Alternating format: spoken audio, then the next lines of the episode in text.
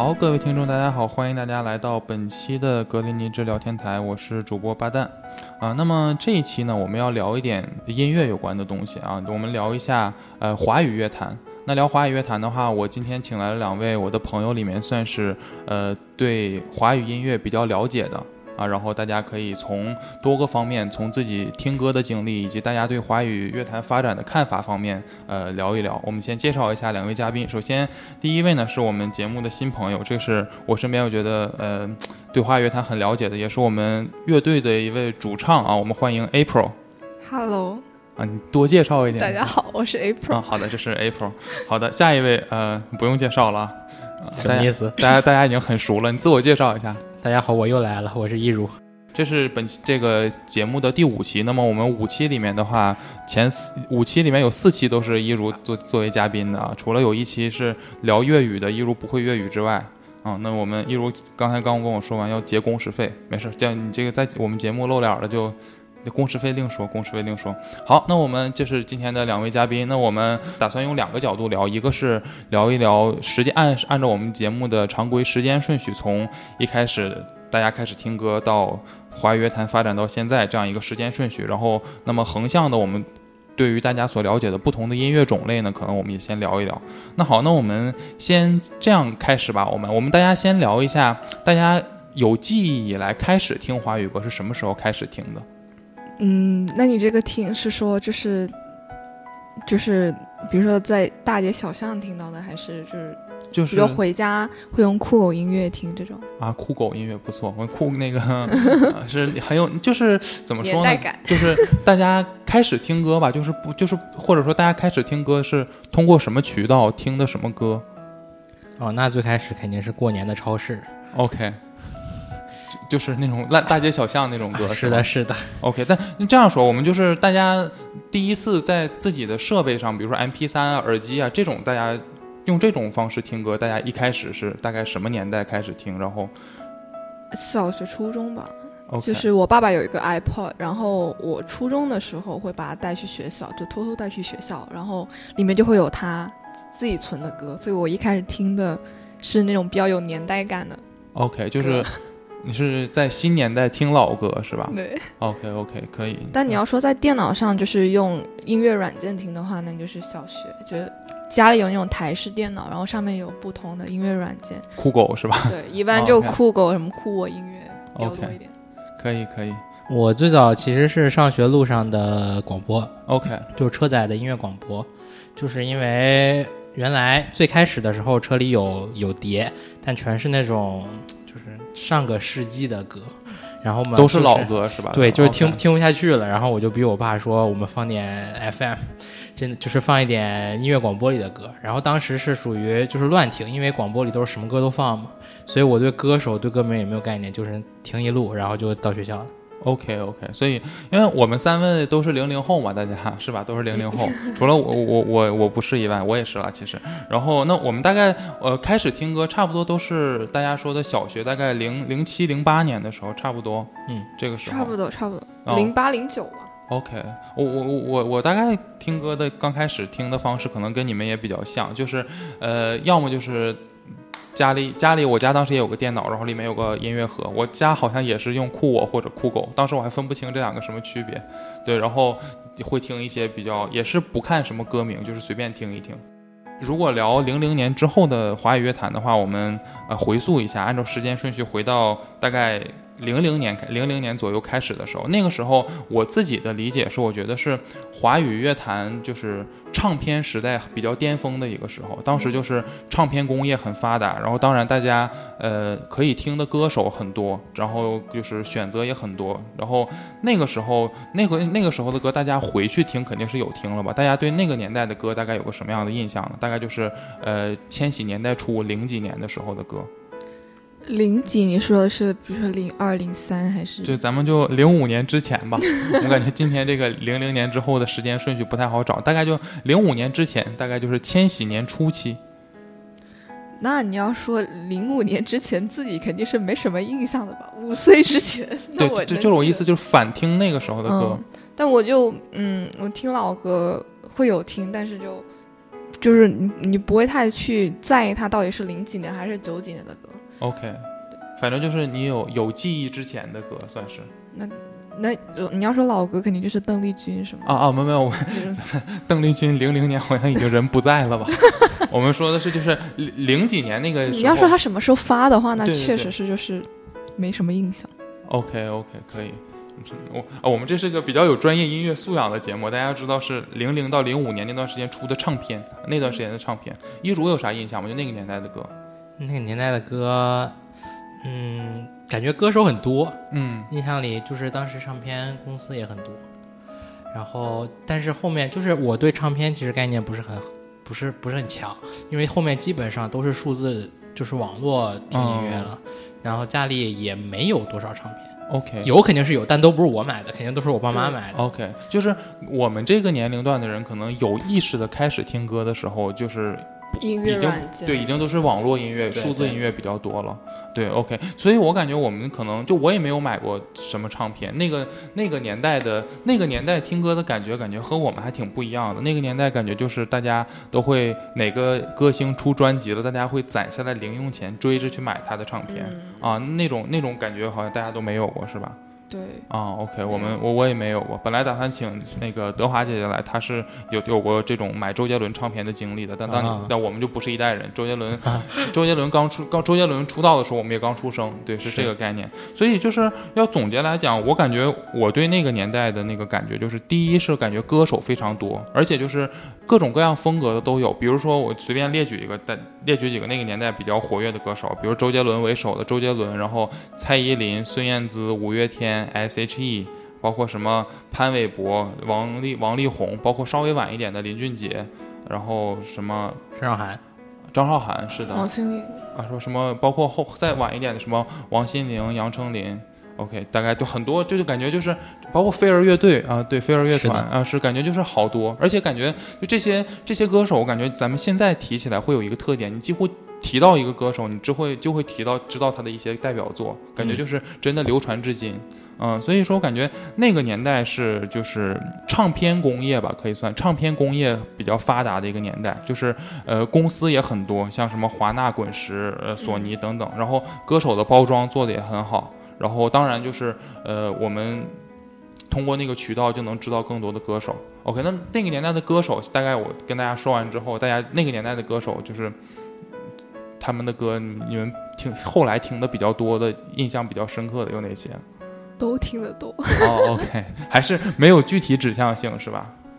林俊杰会听得更多一点。？OK，一一主呢？我也是都听，没有说特别听得多或者听得少的。哦，OK，完了，我今天嘉宾感觉找错人了。我找这二位是因为我觉得他们华语乐坛的各个方面听的都比较多，然后觉得能聊起来。这现在发现只听只听，但是不记不记年代啊，没事没事。OK，反正呃。就是无所谓，反正那个年代像像咱们刚才说的，反正歌也非常多。那咱们就是也不不用具体去聊，就是哪哪些歌手了。呃，那呃，当然除了这个之外，感觉就是呃，它唱片工业的繁荣带来的感觉，它带来的一个文化影响是挺方方面面的。除了专辑以外，当时还有像呃影视剧单曲，应该是出了很多。那个年代的台湾偶像剧，可能好听的歌也挺多；大陆的一些那个电视剧，可能好听的歌也很多。这个这个方面，大家有什么印象吗《仙剑奇侠传？OK，《仙剑奇侠传》是零零到零五》吗，呃第一部是零六年，第二部是零九年。哦，终于说对，终终于我们以年编年体开始记事了。OK，那有什么有什么歌吗？我看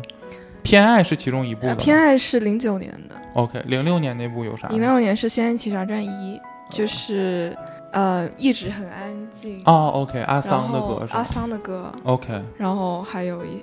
呃还有还有什么？还有几首，但我忘了。哦，OK，就是感觉一一如这方面有什么印象吗？我猜你不会有。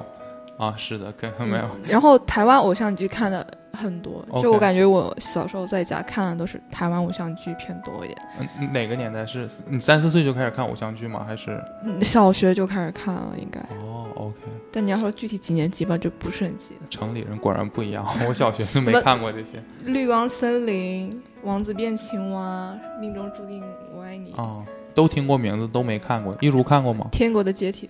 就是也是都听过名儿，没没没没看过。哦，OK，行，反正呃无所谓了，反正就是我们这一部分说的点，就是那个年代的可以听选可以听的歌，反正非常多，而且是感觉是唱片工业正繁荣的时候，大家或许有买唱片的这个习惯，就是呃问了那个年代的一些人，感觉大家买的碟大多数是盗版碟为主。啊，但是感觉大家那个时候可能是因为收听歌的渠道没有那么多，而且感觉就是呃数字音乐还没有那么发达，所以说大家可能都会去用比较传统的一些渠道去听歌，就是买磁带啊、买 CD 啊这种。然后再就是可能就像大家说的哪块会放，然后就是听大街小巷什么流行就会听什么，就感觉大家其实那个年代就是可能大家听歌的渠道没有那么多，但是感觉选择还是很就选择还是很多的，我是这样一个印象。啊，那就是就是从咱们听众的角度来讲，那还有一个点，我觉得零零年之后一个挺重要的一个点，就是我感觉华语乐坛跟之前相比多了很多原创的作品，这是我的一个感受。因为九零年代的歌，不管是内地的还是港台的，很多歌可能像是翻唱会比较多，啊，就像很多歌是翻唱日本的。有一句话叫什么“中岛美雪养活了半个华语乐坛”，不知道大家听没听过？就好好多歌，比如说像，呃，我先想到的，后来是翻唱日本的歌啊，然后。就就好多了，包括呃最初的梦想啊，最初的梦想是，然后啊，包括包括更更往往早一点的，像什么就香港乐坛的很多歌，像什么《月半小夜曲》，其实应该是日本的，就很多。但是我觉得零零年之后，可能以以周杰伦为首的，大家所说的像周王林陶啊，然后周杰伦啊、王力宏啊、林俊杰，包括陶喆这些人的，就是活跃开始，感觉让华语乐坛多了很多。第一是多了很多原创，第二是多了很多的音乐风格。啊，这个不知道你们有没有什么这个感受？你说原创歌手吗？对，就是大概零零年之后，我个人的感觉是周王林桃了，就以他们为首的，当然还有其他的一些人，像呃像像什么 Tank 啦，包括就是我能想到的像 Tank，包括像五月天和飞儿这种乐乐队乐团什么的，感觉华语乐坛原创作品多了很多。这个不知道大家有没有什么感觉？我觉得乐队原创，但我。我基本上都不是他一出来我就听的那种，就是我都是后面回溯回去的，因为他出来那个歌出来的时间离我的听歌时间还是有一段距离的。但我自己的感觉就是那段时间应该是网络歌手比较盛行。网络歌手是就你开始听歌的年代是吗？对。OK，你这个直接跳到了我们下一个篇章。对，就是就是，我觉得我的年代跟这个他们出来的时间还是有一段距离。OK。就是，但是因为我感觉今天这个点就是说，他们呃，他们那个年代出的歌，可能我们当时就是没有随着出随着听，都是后就是翻过去翻回去听的这种啊。也就是我们这个年代的人开始听歌的时候，可能已经开始听的都是那些歌了。那些歌对我们来说，可能就已经算是老歌了。而且我们刚开始听那，就是翻回去看听那些歌的时候，其实不会觉得就是它跟以前的歌有很多的区别啊。是的，可能会会可可能填词方面可能会有点不一样吧，但你不会觉得说说啊，这个是个原创作品这样的感感受。可以可以。完了，那这部分聊碰壁了，大家都没有这方面的感觉，没事。但是我感觉就是，我感觉算是对，就是华语乐坛原来的歌有去系统的听一些。我是觉得那个年代的歌，跟再早一点的比，包括跟现在的比，有这么几点。第一是就感觉，呃，节奏性强的东西多了很多。这个感觉就是以像周杰伦啊、陶，就是王力宏啊他们为代表的，就是感觉把一些，呃，像原来像欧美那种比较偏 R&B 啊，包括像王力宏弄的那种什么嘻哈这种偏节。奏性很强的，包括周杰伦的嘻哈也是，就是这种东西，感觉之前华语乐坛里面见的不多，这个方面算是呃给华语乐坛一个新鲜血液吧。再就是像呃以我觉得还是以周杰伦和陶喆为首的吧，会把这个 R&B 这种曲风就是带进来，让华语乐坛多了更多的 R&B。我觉得就是虽然说什么是 R&B 这个概念，咱们也不一定要界定的很清楚，但是就感觉那种听起来呃就是节奏很舒服，旋律比较顺耳的那类的风格，对，会会更多一些。啊，那当然就是，呃，那个年代爆款的神曲，我觉得很多了，就是专辑里面爆款的神曲，这个可能就是确实，呃，就歌写得好，歌手也唱得好了，就觉得就很多。大家想到那个年代比较有名的歌，会想到什么吗？零几年快乐崇拜，哦，OK，稻香，稻香就比较晚了，稻香是零八了吧？就是是我们该刚你说零零到零五是吧？啊那我就 我对年代没有概念。我感觉周杰伦另外一首歌《七里香》，我感觉据说当年是风靡了啊啊、但但是我没我没有什么印象。对，然后其实我就感觉我我有点后悔没有早生几年。如果我感觉我早生几年，在那个年代的话，应该会还挺精彩。啊会很喜欢那那种就是嗯买唱片只就是追歌手那种感觉。好，那大概呃就是这是创作歌手这方面。那还有一个部分就是咱们说说那个年代，就是稍微早一些，就是我们华语乐坛其他类型的曲风，像比如说 April 刚才提到的网络歌曲，那个时候开始慢慢盛行了。网络歌曲在你印象中的是什么但可能也是稍微晚一点的，就不一定是零零到零五的。？OK，那是就我印象里面是徐良，OK，然后汪苏泷、汪苏泷、汪苏泷、许许嵩许嵩、QQ 音乐三巨头。三巨头。这我觉得大概是差不多一零年左右了吧？Yeah，啊，OK，是是吧？差不多零零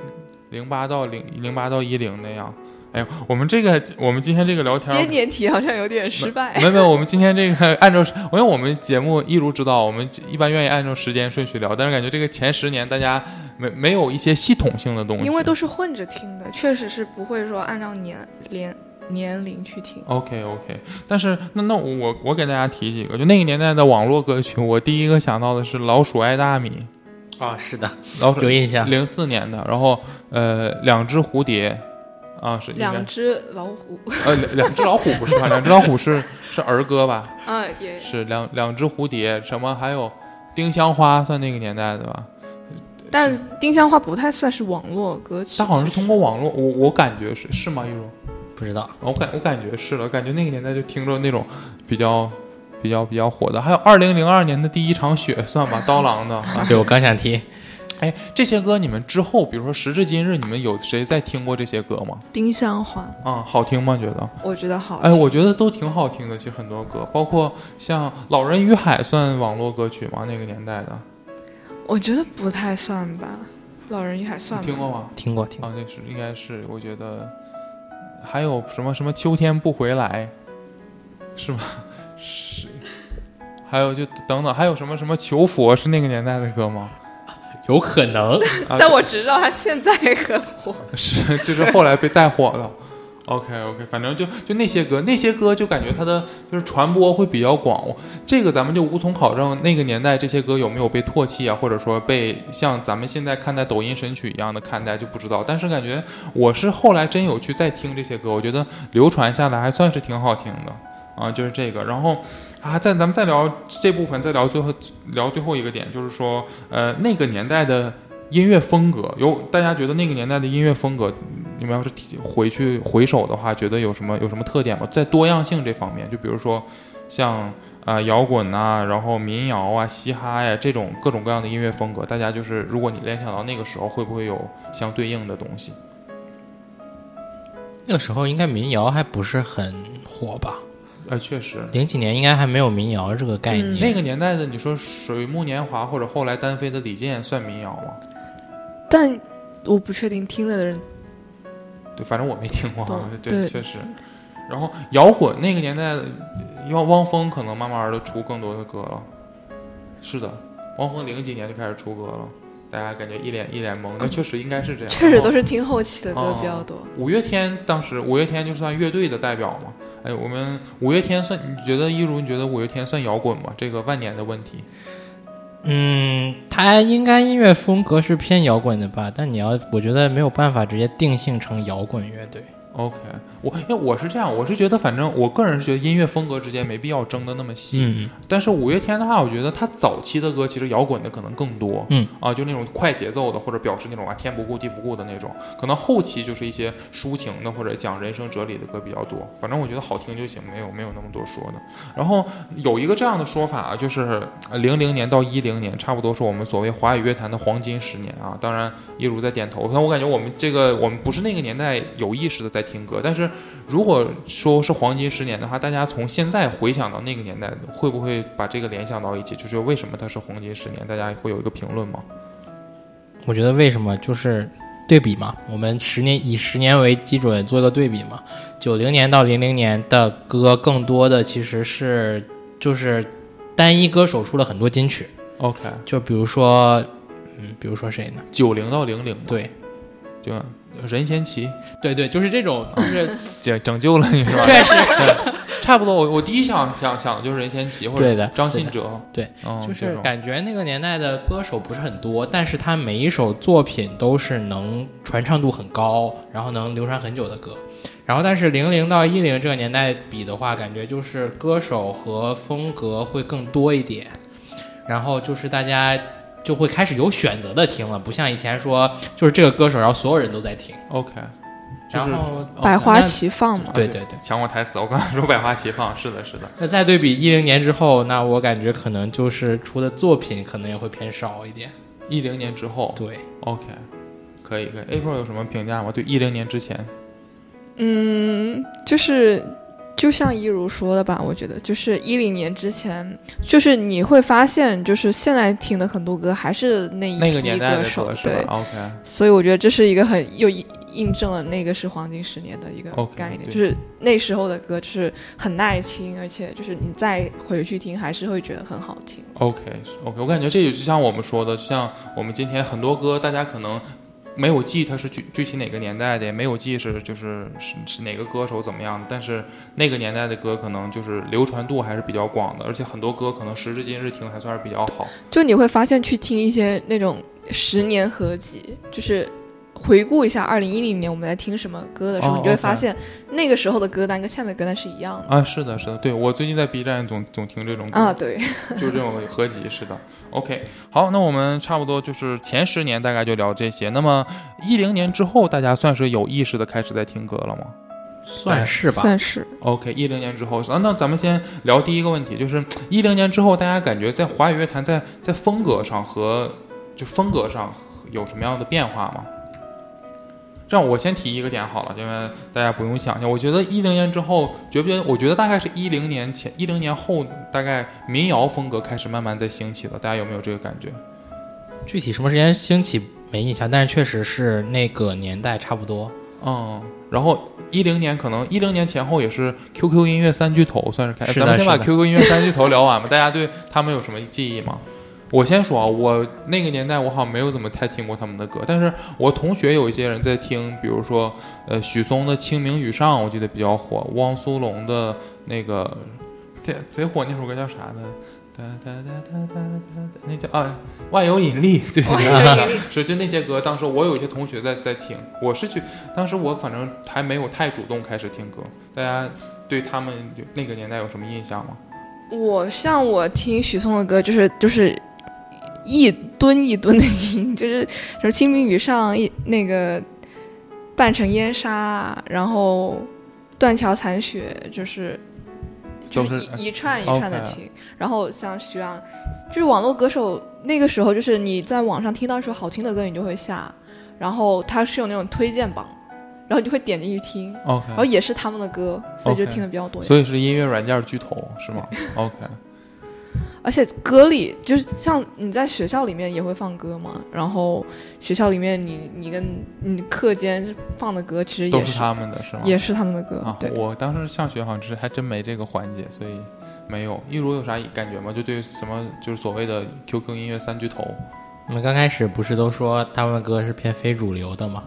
印象最深的，比如说什么《玫瑰花的葬礼啊。》，就是这种类型的歌。还有人说，有人说那首歌就是什么抄袭周杰伦的夜曲，我觉得没有了，不算吧。哦我觉得这这个我们可以后面再说嘛。就是就是你现在回去听，觉得有那么一一丢丢的像非主流。啊，我以为可以可以，还行啊，可能有一点吧。嗯对对对，但是你就你觉我我个人觉得，因为我算是听歌比较注重旋律嘛，再加上可能我自己也会写一些旋律啥的，我觉得他们的歌旋律性还是不错的。嗯，对，汪苏泷和许嵩尤其。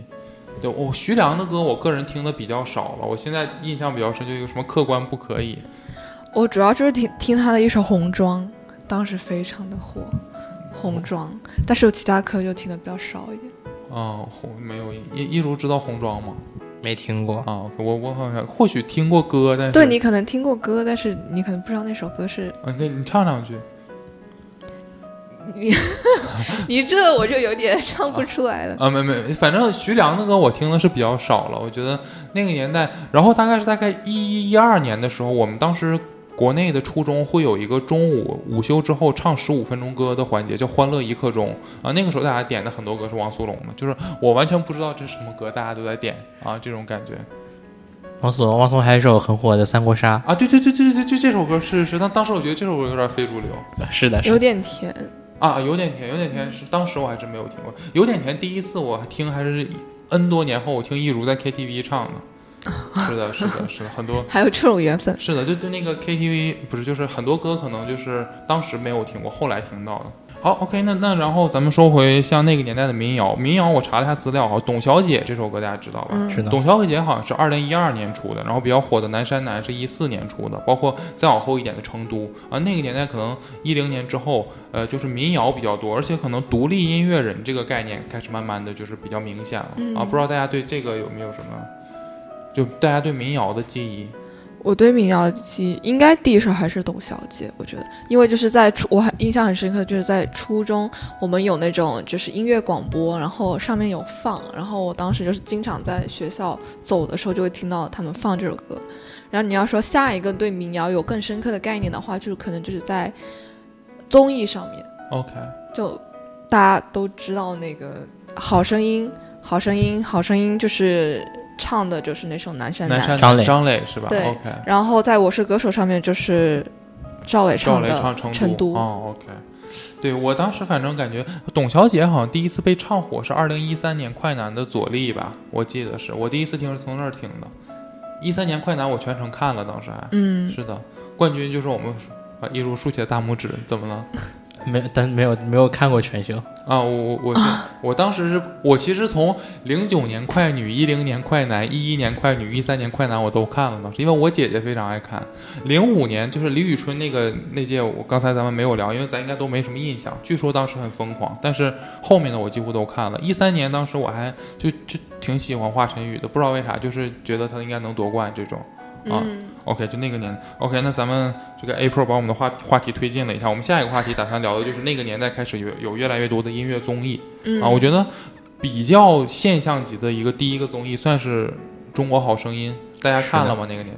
第一季看了吗？我还是想说，我第一个看的应该是《快乐女声》，嗯哪年？一一年，零九年的零九年，江映蓉是吗江映蓉、刘惜君那一届？OK，刘惜君是零九的吗？还是一一是？OK，是零九的，零九年当时我没不懂啊，就跟着瞎看，但是当时郁可唯是那一届的。对，郁可唯、刘惜君，然后江映蓉。因为我印象很深刻的就是，因为那年我刚好在那个云南旅旅游，然后我们有路过一个客栈，然后上面就是放的那个 OK 综艺的画面，就是印象很深刻。OK OK，零零九年当时不说什么郁可唯被黑幕了吗？我不知道是真是假，她拿了个第四，当时。对我妈非常的生气，因为啊她很喜欢郁可唯。哦，真的、哦、OK，我我姐姐也很喜欢郁可唯，但反正但是现在来讲，好像还真的是郁可唯发展的最好了。她和刘惜君嗯，刘惜君也是最近才，啊，再出来是靠这些这些年的一些综艺嘛，就像就这两年，就嗯最近才出来的，没有出来很久。OK 其实蛮可惜的，因为我觉得，因为我当时是很喜欢刘惜君，因为他当时就是我我我感觉就是他跟其他人唱的那种歌就不太一样，所以我比较被他的风格吸引。但他后面就沉寂了一段时间，所以 OK 蛮可惜的。可以可以 OK，那然后那那就是当时的大概快女，然后一如这些都没有看是吧？啊，像好声音一二年你看了吗？应该是看了，这第一季梁博夺冠那季，我记嗯。得当时、这是我当时《好声音》算是唯一一个从就是看的比较系统的一季。然后第二不是还有一次，二零一九年的好声音，应该我们两个当时在新加坡看来的，嗯。啊，看的比较系统，就是邢汉明夺冠的那季，嗯，就是王力宏和李荣浩第一次当导师、啊，那时候感觉看的比较系统，是跟因为当时有一如我俩看，对，然后呃一二年的好声音大家有啥印象吗？除吴了陈莫愁，啊吴莫愁，对吴莫愁，然后吉克隽逸，OK，我想想，我当时比较喜欢谁？哎，你别说，后来这个中国综艺，就是中国的很多音乐综艺，就是比较盛行飙高音嘛。我当时反正小时候对音乐的审美还真不是那么懂，我真是电视上看谁飙高音，我就觉得谁厉害，是我真是觉得那样。然后我就觉得当时谁来的，我当时还蛮喜欢李代沫的，啊，当然这个这这名字嗯能能能提吗？现在我不知道，但是就是我他唱的那个我的歌声里，过去时嘛，过去时啊还是可以提的。我的我的歌声里是，嗯，然后还还算还有谁？还有还有跟他 PK 的那个好像也是刘欢组的那个郑红，当时唱的 Someone Like You，啊我记，Someone 得 Like You，还嗯，还有我觉得吉克隽逸，我对他就是初舞台穿着那个民族民族，那个阿杰鲁那个是阿杰啊，yes。Feeling 啊，那个我我有印象，还是很印象很深。啊，还有我对金志文有印象，金志文我还挺喜欢的。金志唱那个《为爱痴狂对》出舞台挺好的，金志文现在发展也算还还算不错，就是好好我们说现在《好声音》大概多少多少季了？十大概今年是第十一季嘛，我觉得还是很多人说他第一季的那个就是呃含金量算是很高的，而且当年可能修音技术也没有那么发达，再加上歌手很多就有还有名袁娅维也是第一啊，袁娅维是第一季的，对是的，第一季出来的。还有，我记得还有什么？大概我记得就是呃姚贝娜，姚贝姚贝娜是第二季还是第三季的？呃第二季吧，好像。就是第二、第三吧，反正不是第一季。哦是是是，反正就当年的这是好声音。然后，呃，平安也是第一季啊，对平安我挺喜欢的，就反正当时慧能飙高音的我都挺喜欢。平安那个光头我也挺有印象，当是当然就梁博了，梁博当时唱的那种摇滚，哎，我就觉得好像当时以梁博还有就是汪峰，大概那两年掀起了一点摇滚风哦，我想起来张伟，啊，对对，他唱的那首嗨歌啊，对对对对，还是很火的。是的，是的，是的，哇！两我们两位嘉宾都在看手机，就是翻那个年代的歌，确实确实这些，就是当时我是感觉也是我们班当时有几个热血青年就很喜欢摇滚，当时就很喜欢梁博，包括汪峰，汪峰的那感觉那时候有一些歌开始大火，像什么春天里啦，什么对，啊什么。北京北京呃北京存在北京对对对，就是我觉得我现在翻看他们的这些就是学员表，我都一眼就看到很多个，就是能想起来很多个印象很深刻。像当时有一个就是长得很漂亮的丁丁，她唱了一首《爱要坦啊荡荡》对，也很就是也很好听。像刘悦，你有印象吗？唱的《寂寞先生》，还有还有另外一个就是多亮，啊，多亮我有印象，对，多亮那亮。英组的吗，对我第一次听小情歌就是在这儿。啊，多亮，OK。我我还真不知道他唱了什么歌，但是有都看了，有印象。当时反正这也印证了，反正我当时看，我估计也不听什么歌，就听谁啊，就觉得厉害，是这样。OK，那一一如那个年代，你看《好声音》有有什么音乐审美的角度在看吗？因为你那个嗯年代，你应该是一名为音乐梦想奋斗的学生。那那倒也不必，那个年代就是最就是喜欢那种自己写歌的人，OK，因为我感觉你咋不喜欢我呢？你 看，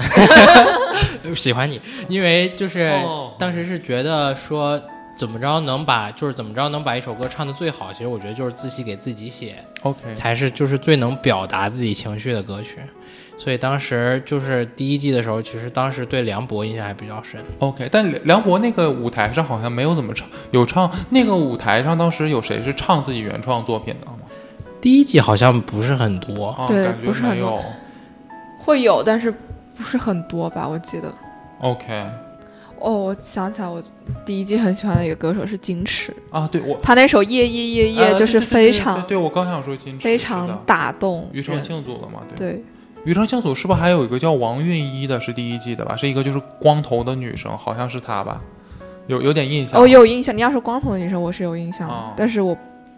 啊，她叫啥就就应该是叫王韵一，一是那个繁体字的一，我记得啊。然后、哦、OK，反正那个年代的歌手，我们说起来还是就是那那那届好声音，大家都比较就是印象比较深刻嘛。然后那从从那个好声音之后，我感觉就是国内的综艺节目音乐方面的也会越来越多。比如说第二年，二零一三年开始就是有《我是歌手》系列，包括可嗯能当时还有、呃，说到原创，后面当时有个叫《中国好歌曲》。对，是的，啊，这个大家看了吗？看了看啊，我觉得出了很多当时那个时候的好歌，比如说《卷珠帘》是那个里面出来的吧？还有什么？呃，要死就一定要死在你手里，莫西子诗。啊，对，是的，是的，我刚想说这个，就当时感觉这个就这些那个节目音乐类综艺越来越多的话，大家当时有看哪些吗我就是看唱歌会比较多一点。？OK，对，就像呃，《好声音》《我是歌手》，都都就是全程每期不落的看，好声音和我是歌手是每一季的每一期都看吗？基本基本是。哦，OK。OK，那就只要最近几年比较忙，可能看的比较少，但在那之前就五六季，可能都是每一期都在看。哇，真的哦，我是那那我是歌手，你第一第一季开始看了吗？哦，第一嗯、第一季是翻看的，因为它一开始还没有没有那么火，对，没有那么火。我就印象就是中期的时候，就是每周我们都会全家在那个电视机前面等着看，哦，OK 就。印象很深刻，就全家一起看。啊，我是歌手，当时我也是觉得第一季好像感觉没有那么火，但是就是第一季当时是感觉就是很多有名的歌手突然去去去去在一块儿比赛，还确实还挺新颖的。当时第一季歌手那个总决赛，然后我家人好像看了，我当时没看。然后当时我他们就问我，就是你觉得谁能得冠军？我让我随便预测。当时我看那些名单，我不基本不认识谁，我就认识羽泉。我说那羽泉冠军吧，结果后来真 是的，是的，那个但还挺，但是第二季《我是歌手》当时在我们初中的班级里面还是很很很掀起了一阵旋风的，就是邓紫棋去的那季、嗯啊，我们班当时就很多人喜欢邓紫棋，所以我当时就是我当时有点怪，我就是大家都喜欢的，我会我会跟风黑，我就是故意怼他黑一下，对，然后当时我们班当时是不管男生女生都喜欢邓紫棋，呃现在。再听回去邓紫棋的歌，觉得确实她那个发挥确实很好，也算是让她在内地打开知名度嘛。但是嗯。当时就我当时我所有人都喜欢邓紫棋，然后有几有人有人特别喜欢张宇，当时。嗯，啊，然后还有人喜欢尚尚雯婕，好像也是那那一季在吧？然后尚雯婕是第一季，啊第一季嘛，啊反正就那些。胡彦斌好像是第二季胡彦斌第三季。啊，OK，反正就那个，然后我就在主要是邓紫棋跟张宇的比较多，然后当时我就是我我跟所有人说我就支持韩磊，然后 然后那你看韩磊韩磊哥其实还是挺很听着很大气，韩磊哥挺好，韩磊是的挺好的，还是就谁谁谁知名度高，我支持谁嘛。对，然后还还行，韩磊拿了冠军，就在那个那那几年的，就是咱们整体说说《我是歌手》这个节目，大家就是印象比较深刻的一些歌手或者舞台有哪些？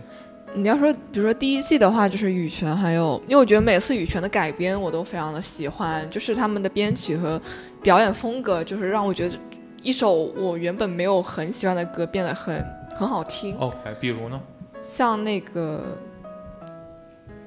狂流还是叫什么？好像是叫这个名。是叫狂流吧？就他，我记得那个海泉他有吹那个笛子，OK，嗯、就他那种编曲我就挺喜欢的。然后像他们有改一首大地，啊，有一个中间印象很深刻，有个敲鼓的那个 Beyond 的那个大地对、哦大地，我也觉得很好听。哦，我插一嘴，我觉得那个前一段时间生生不息马赛克乐队改编那个大地就不太行，有点怪怪的。对，然后 OK，然后一如你看了吗？那个节目看了看了，有有哪些比较深印象深刻的舞台啥的？你说全部吗？就你随便就早一点，咱们从时间顺序早一点开始。第一季可能印象不是很深了，就邓紫棋的那几个舞台印象还挺深的。啊当时泡沫，泡沫存在，对，你把我灌醉，他应该也是每个舞台都印象很深刻，确实挺好，确实让人挺，因为在邓紫棋之前我就已经知道她，就我在小学的时候就已经听她的歌。因为她早期是在粤语地地区比较对，就就我们小学在班上，就我们有好几个同学都非常喜欢她的歌，像嗯、呃爱你啊，我不懂爱，那个时候的歌就很喜欢，所以她上我是歌手的时候就会觉得就是很想就是看她的发挥嘛，然后就觉得她每个舞台都发挥的很好，就有她自己的风格，就是你会有那种她的律动在。哦，OK，这我觉得这果然好像粤港澳地区的观众和其他内地观众可能角度不一样，其他内地观众倒是好像几乎没有人认识他。对，就你觉得你会觉得还挺神奇的，就是你一个你知道的歌手，然后他突然就是在一个来到了一个没有很多人知道他的一个内地，然后但是就表现的很好。OK，对，我觉得印象最深的还是他那首《你不是真正的快乐》。啊，对对对，哎，翻唱去邓紫棋的声音当时给人的感觉爆发力是非常好的。嗯，那是那一季，还有别的季的话，我想想，一三呃下一季就是一一五年，应该是一五年，当时就是韩红得冠军嘛。我记得嗯印象最深的是孙楠退赛，是的，是的，是吧？还有汪涵救场，啊，然后就孙楠退赛，然后当时我就觉得应该是孙楠跟韩红他们两个能争，结果孙楠退了。当时当时可能是李健，就是慢慢的又就是在公众视野上越来越火对，是的，对，然后嗯包括当时韩国的那个 The One。就是那个嗯男人的那个原唱，好像也当时在，包括胡彦斌嘛，嗯胡彦斌当时就感觉就是感觉我我是歌手这个节目确实就是聚集了挺多好的歌手，然后就是让大家回来接着唱，包括下一季一六年就是李玟得冠军那年，一六嗯年我还真没啥太多印象一六年就是徐佳莹，就第四季徐佳莹，像韩国的黄致列，啊。然后黄致列，我记得当时有人批他是花瓶，就不是没就没有看了。然后一我记得一一七年的冠军是林忆莲，然后一七年当时有个迪玛希，我印象比较深。对，迪玛希嗯，我朋友非常喜欢迪玛希确实不错，他就是对，感觉那个时候开始就他第一个舞台的那个，呃是唱的，SOS 求救还是是的，是的，就是非常的惊艳。哦，没没。那迪玛希后来他有在那个歌手上唱那个 Vitas 那个 Opera Two 有唱是吗？有唱有唱，第二个舞台就是，哦，我觉得可以可以。一七年，一七年，然后一八年，一八年就 Jessie J 嘛，嗯，对，然后一八年当时 J Jessie J，然后一华九晨宇，一八年华晨宇当时华晨宇是补位歌手嘛，但一八年华晨宇那个舞台表现，我觉得还算是不错的。我其实还挺喜欢他第五呃第五季的时候那几首歌我还挺喜欢。好像山海山海也是那个时候的第六季，第六季应该第六季啊第六季，山海，然后孩子，就哦他有好几首歌我都觉得挺好听凡之路，的。他在那上面唱的吗？还是啊？不是是吗？嗯，还是是那个舞台还是别的舞台？是是是在上面。哦，OK，还可以，我觉得他齐天一八年他唱了，我记得对，第一个舞台就是齐天。齐天我当时觉得印象很深刻，觉得挺好的。当时好像就感觉很多人说那届好像 Jessie J 不是稳稳拿冠军嘛，然后当时觉得好像我们中国内地歌手多了个能打的这种，确实还不错。然后一九年就是吴青峰，吴青峰还有嗯刘欢，刘欢、啊，吴青峰确实可以的，我觉得还有还有谁吗？一九年杨坤，啊，对，杨坤，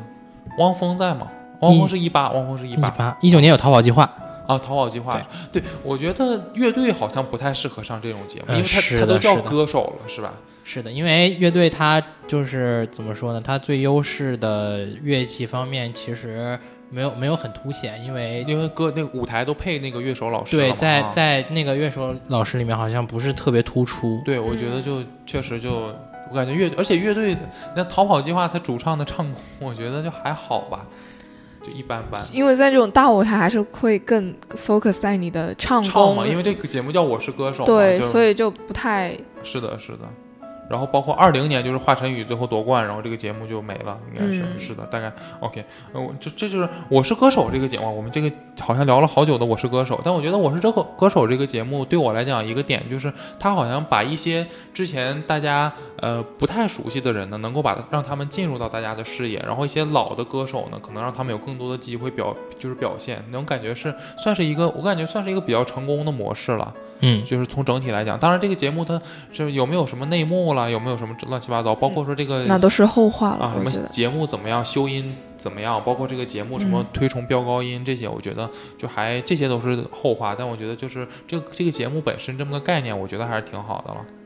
就我觉得他在发掘，就是不管是内地、台湾还是香港，就是一些唱功很好，但是可能没有那么知名的选手方面，我觉得挖掘的其实真的不错。那除了《我是歌手》之外，就是其他的一些音乐综艺，像咱们刚才就其他的一些音乐综艺，大家会有印象吗？就是在那之后比较晚一点的，我觉得《好声音》跟《歌手》之后，可能就是越来越多的音乐综艺嗯，天赐的声音，啊，天赐的声音，对我觉得胡彦斌和林俊杰的那个综艺。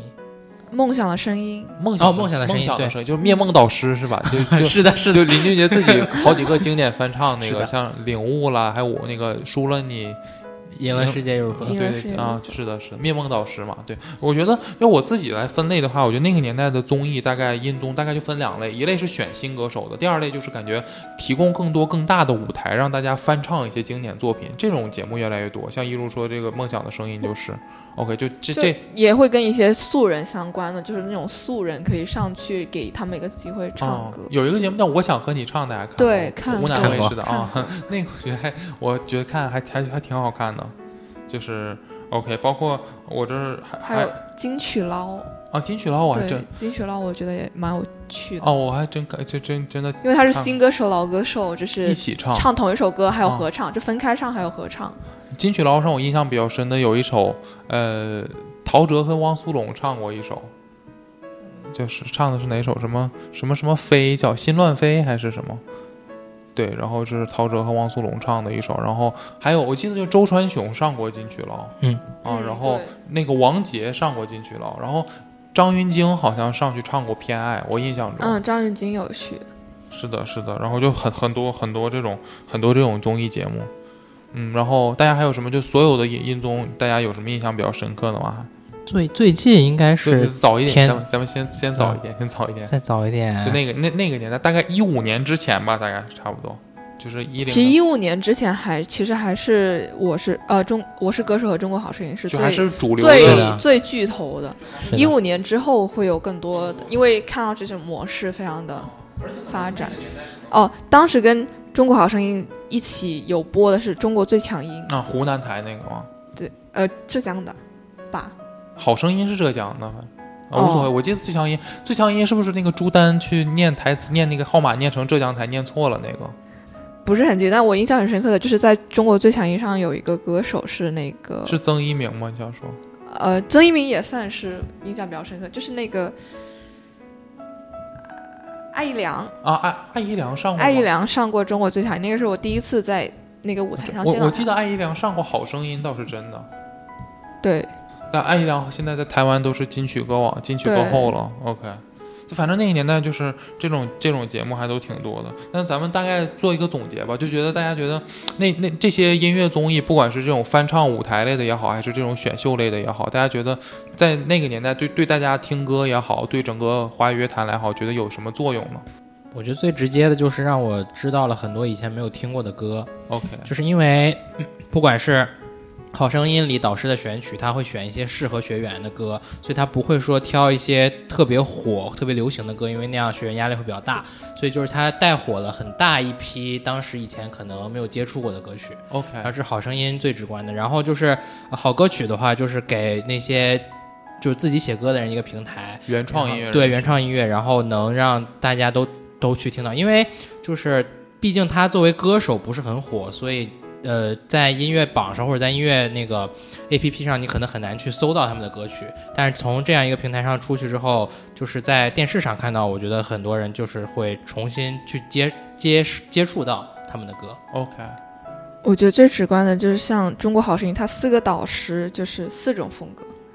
就是让你让观众和听众接触到了很多完全不一样的风格，像摇滚、抒情的，然后嘻哈的，然后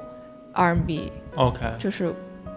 就就就就反风正格多样。就反正就是可能是通过这样一个这样一个渠道，这样一种就是选秀节目这种媒介，把更多不同的歌可以让观众能听到。而且就是相当于就是给你一个机会，就以前可能，嗯、歌手都是唱片公司培养的嘛，OK，或者是你自己写歌，就是你也自己去打拼。但像这种综艺出来了之后，它就是相当于就是你可以有一个去报名参加海选的机会。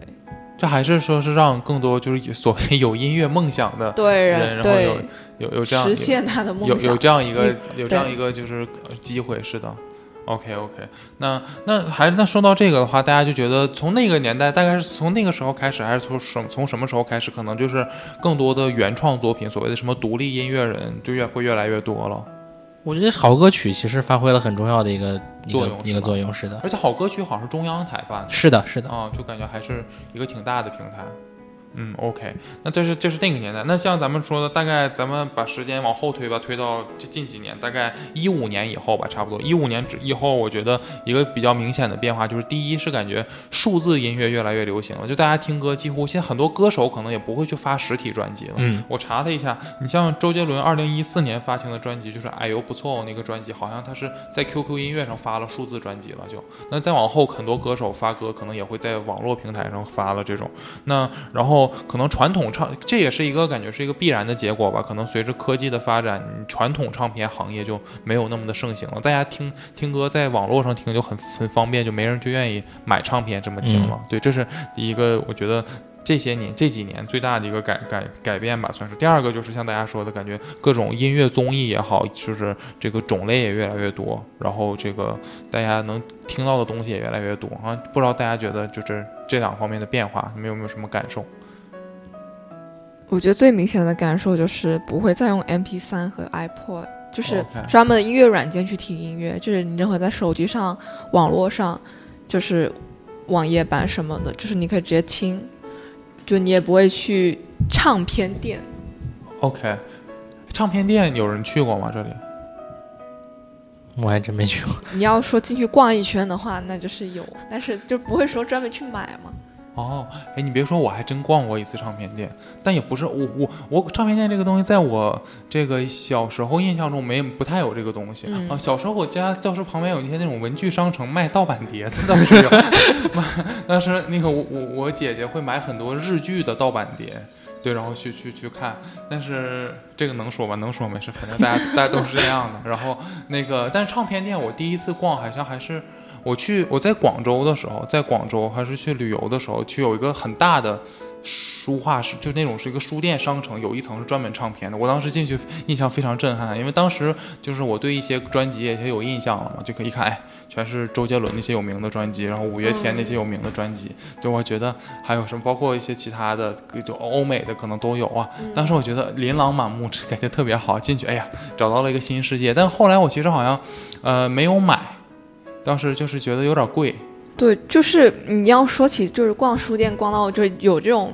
呃唱片区的话，我确实也是每次去我都会逛一下，就看一下有什么唱片。但你其实真的是就是逛一圈，但不会买。啊，是的。然后我当时看，我当时想买一张五月天的那个自传啊，就一六，然后一看好像是几七八十吧，好像还是。当时我一想，哎这一张唱片七八十，我小贵，啊 小贵。手机里都有他们的歌，后来还是没有买。对，包括现在可能更多的人在出什么所谓的黑胶唱片，就是那种嗯情怀的珍藏嘛。但是我也没有买过，据说挺贵的，反正也都。啊，就反正确实，你看，就是像我觉得我算五月天的铁杆歌迷了，然后就，但是 你说也没有没有说为他们的专辑就专门就花一分钱，我觉得这能说明一些问题啊，可能就是就是那个年代，就是现在这个年代给大家听歌越来越简便了嘛。对，然后还有就是，呃，大家觉得网网络音乐这个越来越越多了之后，大家觉得音乐风格上有没有啥变化？嗯，就是跟之前不一样，之前就是呃几个大类，现在可能更多是出那种比较呃混，或者是基于这种大类研发呃延伸出去的更多的种类吧，比如说网络网络上听的就是那种古风，啊，对我刚才有说古风。风对听的比较多，还有像那种电子，OK，嗯，电子那种呃叫做赛博朋克类的哦那种感觉。OK，是这这两类，一如听的应该比我我觉得一如听古风好像挺多的啊，我古风听的比较多，那段时间在 B 站上听的比较多。我觉得网易云也是一个，就是原创歌手发他们的歌确实比较多。的一些，还有翻唱。我觉得翻唱，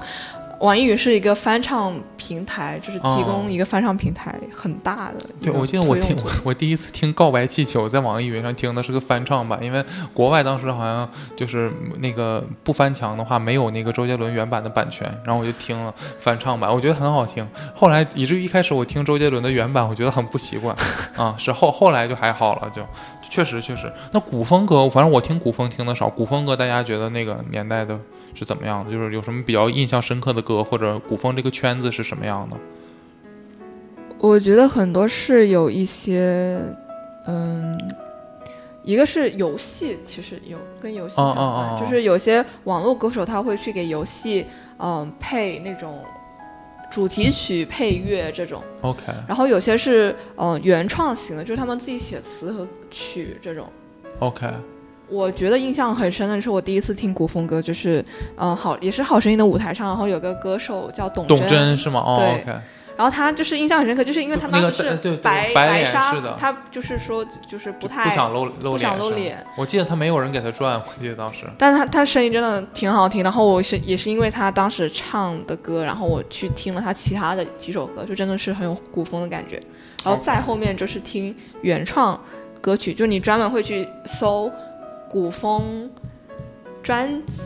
就那种歌单。对呃，我还真的，因为我感觉我在我一直在网络上听歌听的没有那么多，所以说可能这些小众的歌我听的不算，古风算小众吗？应该不我觉得前几年还算挺啊久，，可呃不不能现在，我有得有得罪了古风圈的听众朋友们，对不起啊。没有，我觉得是一个时代的东西吧，就是哦好像我们零零年这波人听古风听的比较多，就不管他是比如说借九九零后没听 过。不管是借 B 站这个平台、网易云这个平台一起火起来的，这些可能歌手、歌手跟歌曲会比较多。OK，那，反正古风了，呃，古风了，起风了算古风吗？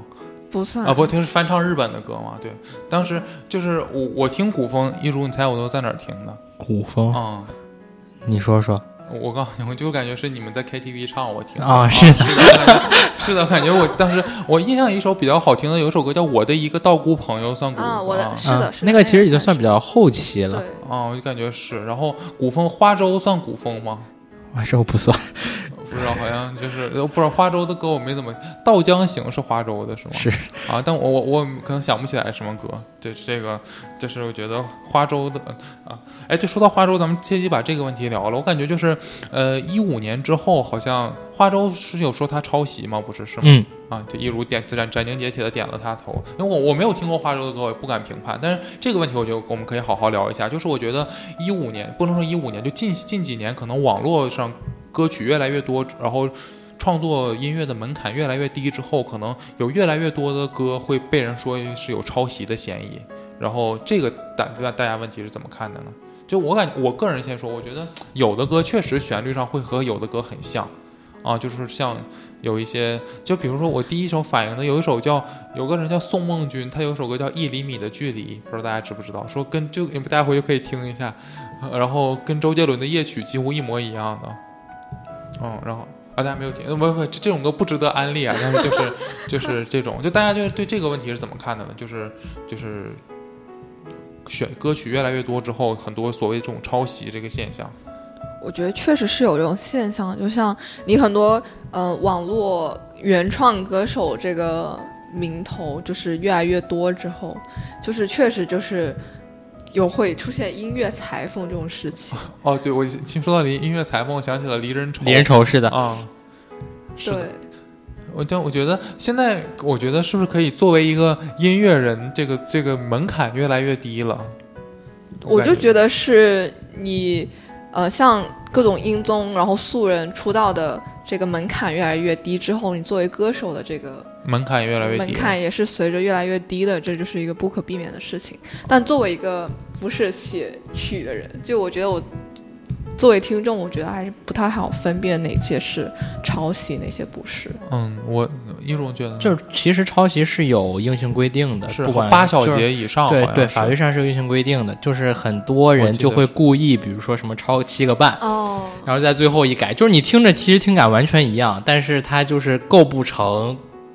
法律上的意义上的嗯抄袭似的。嗯，是的，就是我说一下，因为我我我我有时候会写一些曲子，我觉得有时候写着写着就很怕，我其实很怕就是听着会和什么东西像，对我其实就那个呃，有的时候感觉旋律会撞是很正常的。嗯，然后可能就觉得，要是这个我跟我一个什么歌听过的话，然后我觉得好像就尽量给它避开吧。比如说，我前段时间有一首一个写一个东西，跟给你们俩给你们俩都听过，我就说那个前奏听着特别像一千年以后，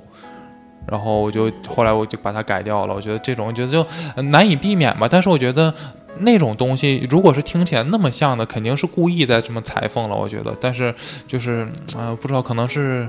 就不知道图什么，大家就是觉得。反正可能好听是可能原曲还挺好听的，就这么一弄，可能大家也看不出来什么这样。嗯、那然后那大家有没有觉得，就是这个年代，它可能像我们说歌越来越多了，但是好听的歌越来越少，大家有这个感觉吗？我觉得是耐听的歌越来越少了。耐听的就是第一就是遍听，第一遍听可能就是会有吸引你的东西，但是它可能没有办法被，长久对，可能长期循环就是就没有办法长期循环，或者是没有办法传播，或者是传传播的歌呢，它又没有那么的所谓的就音乐性好是吧？音乐性好，哦对传播我感觉好像还挺容易传播的，现在感觉都有很多抖音神曲这种东西。对。我不知道抖我，因为我我本人不用抖音啊，但是抖音神曲我几乎都听过，是的，就是各种视频的 BGM 什么的。对，大家对抖音神曲大家怎么看的呢？嗯，没有。其实从非专业的角度来讲，抖音很多歌就是它火是有一定道理的。呃，我觉得很多抖音歌还是挺好听的。啊，是确实确实，这个我也不否认，我觉得确实还不错。就是其实很多，其实抖音它这个平台不是说就是就是也其实也就是一个传播平台吧，就是主要还是要看它怎么做一些音乐上的调整，可能会比较多一点。就是其实其实诟病抖音最多的是它。就是一些专业上的东西，因为它调整了，就是你放音乐的时候，它会把那个音乐的响度调得很高，就会导致它听听感上会非常影响。就其实很多原曲你去搜，跟你在抖音上听的听感是完全不一样的。哦，OK，这资深抖音用户啊，这是 OK，我还真我真没有听过，但是就我感觉大家就觉得这个东西对听众的审美有什么影响吗？同质化吧，我觉得是因为你想一首歌，就是我会经常会发现，就是一首我以前会听的歌，某个电影的片尾曲或者是什么就我还蛮喜欢的。然后它某天突然出现在抖音，然后它就会被就是几千万个视频用同一个 BGM 在你耳边放，每天放个一百遍就你就就是会你没不想听也也得听到了是吗？或者是你就是本来很喜欢听的，你就会觉得就是它突然就变得没有那么好听了。就我觉得有的时候，因为抖音它还是一个视觉性的平台嘛，就是它不仅仅是单单是听觉性的，就你有的时候就会被视觉性的影响，就会比如说你本来是一首就是你感觉艺术性还挺高的音乐，然后你配上一个比较奇怪的画面，或者是一些啊比较搞怪的画面，那你这首歌的你所对它的一意境就有变了。对，这个我我看我记得有人好像喷，就是批评过这一点，就是很多经典老歌被用来做一些搞怪视频的 BGM，就感觉破坏了这个歌原有的意境。就会有一种滥用的感觉吧。OK，对对，所以我我感觉抖音这个平台，反正就是在传播上确实把很多歌曲带的带的特别火，包括我感觉呃，就是很多老歌是在抖音上被翻红的。然后很多人，我感觉抖音现在对于我们这个年龄段可能还好，但是我觉得可能对比我们小个十岁甚至小五岁的小朋友们来说，我觉得好像就渗透的真的非常普遍，而且很多人可能刚开始接触歌就是从抖音开始接触的那些流行歌，所以他们可能一开始觉得音乐，他们印象里最开始的音乐就是这个东西。就就我刚刚说的同质化，就可能还有一个就是会对他们就是会形成，就大家都听这样的音乐，就是玩抖音玩多了，就是小孩儿就是他们的音乐审美就是一样的，都是一样的，就他没有听到，因为抖音上很多都是流行歌会比较哦为主一点，就你不会听到不一样的音乐。OK OK，对，其实我觉得就就其实流行歌本身倒没有什么问题，它的就是但可能就是确实像我觉得就是好像所有的歌都是所谓的一个套路啊，这样难免会让人觉得有点千篇一律。对，说到这个，还有一个就是抖音很就是很不喜欢的一点是，他把很多正常的歌改成电子风，哎，是的，哦是的，然后去配合他们一些其他不同的画面，然后就会导致其实本来是一首旋律性很强或者很好听的歌，然后加上那个低音贝斯和反拍鼓之后，就会很奇怪。啊是的，是的，都是对，是不是低音贝斯加反盘鼓就有点那种喊麦风的感觉？是的，啊、是的，就是会改，就还是那句话，会改变一个歌原有的意境，是吧？嗯，嗯，是的，反正就我觉得像像咱们说的这个话题，感觉就是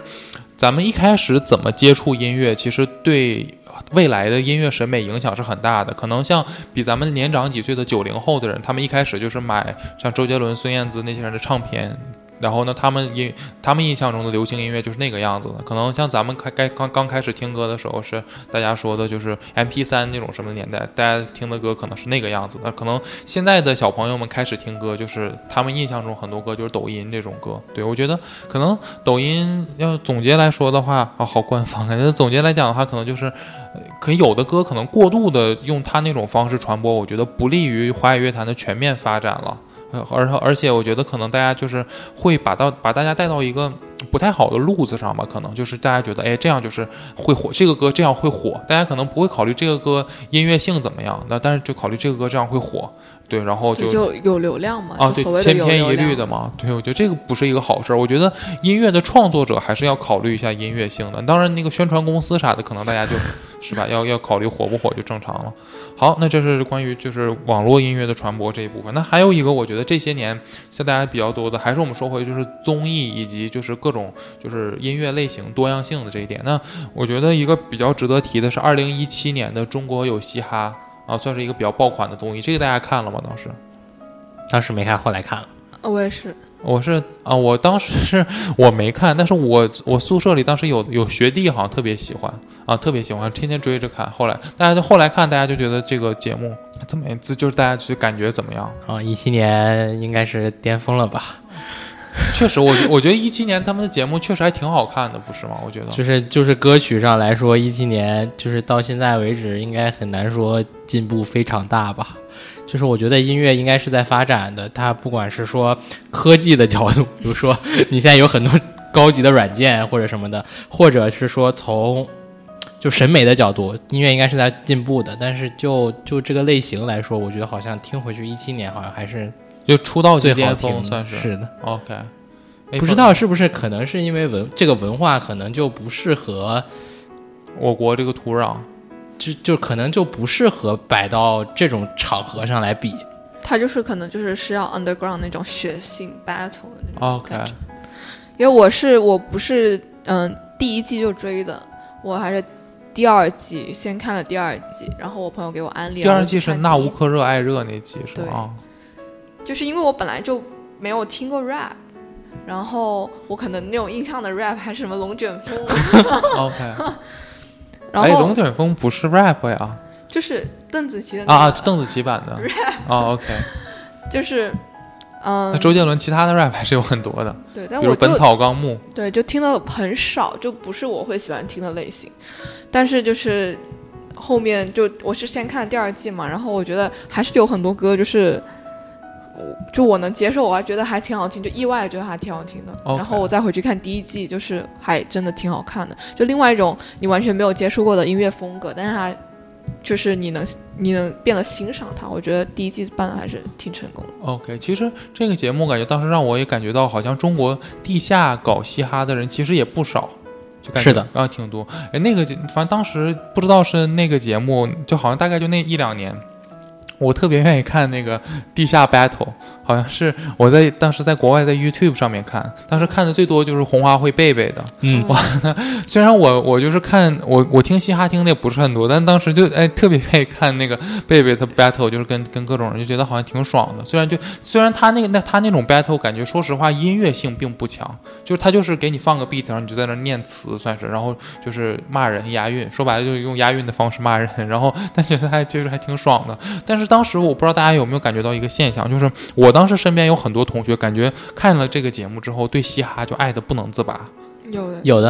啊，就感觉很多这点其实我不是很能理解了，就大家好像感觉找到了一个音乐界的信仰，就是哇，嘻哈是我这个音乐界的信仰，是最 real 的这种东西。对这个不知道你们身边有没有这样的同学，大家你们是什么感受呢？大家面面相觑。就是我有听，就是不是我，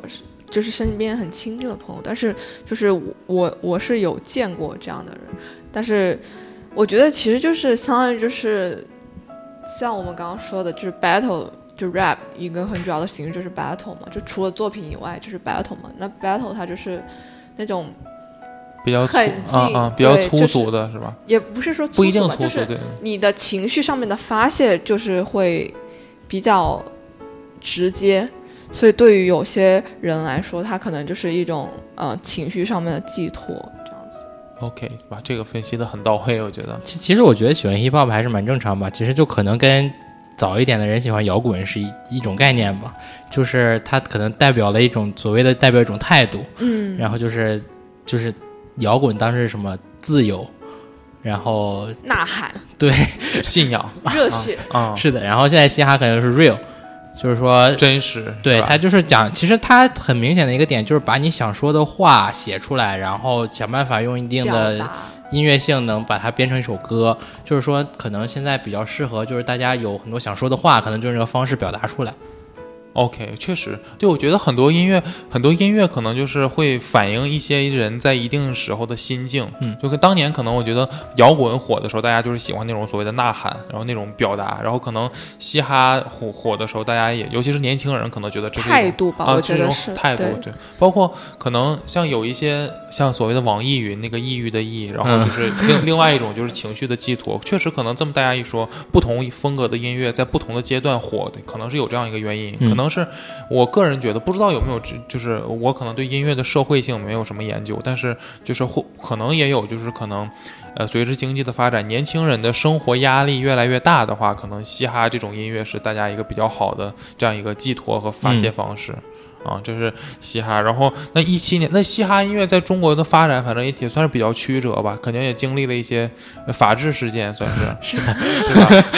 各个年各各种各种法治事件，从当时的 PG One 是吧？PG One PG One 还是我当时你别说我第一季我回看的时候，我还觉得 PG One 就是歌还是不错的。就我们从音乐性上来说，他应该是第一季当之无愧的冠军吧？嗯，确实还不错。但是现在当然现在盖发展的越来越好。盖盖当时我看第一季那个观感啊，就是我觉得盖的东东西可能没有 PG One 嘻哈。我的我的感觉是这样的，PG 万 PG 万好像是我老乡，就我们那边的，反正，但是他他人咱就不评价了，我不知道当时当年我因为他的人品还跟我同学就是说就没有辩论啊，但是我就说我觉得他不是好人，我有当时有同学是 PG 万的铁粉，感觉很据理力争。对，然后这个这个我觉得不是我们今天节目讨论的范畴，但是我觉得就是很多歌手是从就是算是很多就是嘻哈的歌手那个时候开始涌入嘛，然后后来我感觉是好像是沉寂了一段时间，可能有一些上级的原因，这个嘻哈沉寂了一段时间，后来又开始，现在好像就嘻哈类的节目也还越来越多了。嗯，一如有看一些，我记得你你是比较喜欢沙一听，我记得。对，那个是说唱新时代，对，说唱新时代，嗯，B 站的那个说唱综艺。啊，我是怎么知道艺术喜欢沙一听的？又是近期跟他 K 歌，他会唱沙一听 啊，那个什么，所以你睡了没？嗯，是的，不错。你看这个一如在传播音乐方面对我进行了很多传播，反正是的。那那这些年的嘻哈节目，其实我没有怎么太看，你们有看吗？就是因为我我我个人是还是比较喜欢 melody rap。哦，所以就是我会看，但是不会就是说一期不落的追。OK 像说唱新时代，还有呃中国新说唱，就我都有看。OK OK，一如看的有多吗？最最近的就是巅峰对决啊，巅峰对决是是的，我我还真没看，你们有看吗？这个啊，我有看片段，像早安那个，啊，我有看一个好像比较火的，就是那个什么，是不是范尼达还有娃娃，还有什么两个男的唱的一个说什么不得不撒。啊？对对对，嗯，我我好我听完我听了几遍，我觉得还行，我没有大家可能我没有看那个舞台，我我听的是音频版，感觉就是还好。嗯、是这样，这那嘻哈，那所以大家就是咱们对嘻哈这部分的话，大家就是觉得嘻哈现在和当像一如现一如说的，现在的嘻哈可能跟当年比没有什么进步，觉得可能嘻哈现在的情况以及它未来的发展，大概你会觉得咋是怎么样的呢？这这个不不不太好说，但是就是我觉得，嗯，作为一个音乐门类来说的话，我觉得还是挺好的。OK，我我觉得这个问题大家可以可以稍微我们聊一下，就是大家觉得音乐，所谓大家都说音乐是要发展是要进步嘛，但是我们可能很多时候现在会听回去会觉得，哎。老歌很好听，当然有一部分是情怀的加成了，但是大家大家这对这个问题是怎么看？就是觉得音乐的进步是指一种什么样的进步？然后音乐进步可能会对这个音乐有什么样的影响呢？我先说了，我觉得就是我我觉得音乐很大一部分的所谓的说音乐发展是制作音乐技术方面的哦，我觉得这个是一个很大的感觉，就是当包括如果大家现在听听那个周杰伦当年的专辑的一些歌，可能制作的水平，他用的那个音源的水，就是那个录音的水平，可能没有那么的好。对，所以说我感觉到现在来讲，不管是就是呃硬件各种什么设麦克风啦，什么那种那个录音板了那种设备，还包括音乐软件，就是这个是一个很大的一个很大的一个随着科技发展有很大的提升。对，这是一部分。再一个可能就是大家呃对对音乐的曲风可能就会越来越多元化吧，我觉得会加很多，这个可能跟科技的发展也有关系，就会大家听了更多其他的音乐，所以会认识到更多其他的曲风元素。再就是可能那些科技的发展，我们就是大家如果有接触过那种电子音乐软件的话，里面真是各种各样的乱七八糟的音源啊、效果器啊，什么都有。所以说感觉大家会有机会接触到更多，所以这些一加进来之后呢，是让我们的音乐会变得更丰富，然后可能大家会觉得是这样是一个发展。再一个点，可能大家会觉得音乐越来越发展，可能是会发展出一些新的东西出来，可能就是之前大家不会这样听或者没有听过这样的东西，然后之后这种东西会发展出来。可能周杰伦在那个年代就有这样一个开创性的作用嘛，所以有可能这是我觉得是制作水平上还有曲风上这两个方面，我觉得大家所理解的或者期待的音乐发展是这两个方面。嗯，所以这我这是我觉得，但是可能在我个人主观的印象里面，我觉得，呃，这些东西可能。我觉得音乐我关注的可能还是音乐本身好不好听，或者更细点说就是旋律本身，可能我还是比较注重旋律嘛，所以说就可能这个旋律它本身很好听，但是它其他的东西没有那么丰富的话，我觉得也算是一个好歌，它也不会说就是被时代淘汰这种啊，这是我我觉得的，就不知道大家觉得就是就是老歌还有新歌还有音乐发展，大家有没有什么看法？我主要觉得就是现在现在比较明显的一个变化就是音乐种类和就音乐种类变得很多嘛，像你说的科技发展，然后我们有像什么会加入 B-box 电音，然后各种加入 rap，就是其实就是相当于就是嗯、呃风格变多了，而且风格会互相嗯、呃混混在一起，就是会有一种交杂在一起的感觉，所以。我觉得其实现在相当于是个发展期吧，发展期你就不好说它是有进步还是没有进步，你你得看发展期之后它是怎么样就是定下来。OK，就是我觉得现在很多人听可能就是会觉得太乱了，就是呃这在这首歌可能有这个风格，有 B 风格，有 C 风格，然后感觉它就什么风格都不算，可能会有很多人批判这个现象。但是你其实还是得看它发展之后，它可能会变成呃这 A 风格里面的 A 一、A 二、A 三这种不不一样的门派之类的。OK，就是音乐审美，感觉就是对很多新的东西还没有被大家接受，是吧？对，哦我觉得对是这样。这这我觉得是这样，因为我好，我觉得原来我觉得我好像听的歌还算很多，所以说我感觉我有资格评价现在的歌好不好。但后来我觉得好像我听的歌还是可能比较过去的歌，所以可能音乐审美也没有那么的跟得上时代。像我觉得有些加入电音，就我们都说加电音，就是你可能本身唱功不太好，所以加电音之后就会觉得就是来掩盖你的唱功不好。但我觉得有我听到有些歌，就是它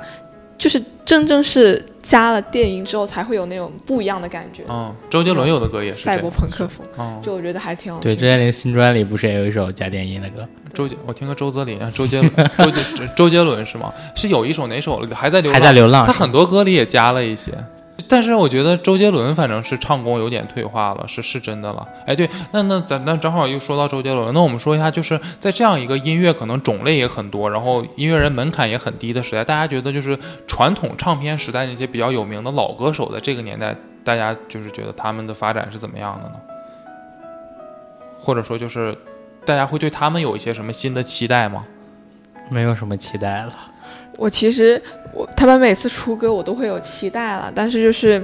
我觉得一次次我听的期待，一次次的失望，是吗？就我我会最后还是发现听的最多的还是他们的老歌，是的，是的，所以我觉得不单只是人，可能是制作方式、作曲、作词，就是各个方面是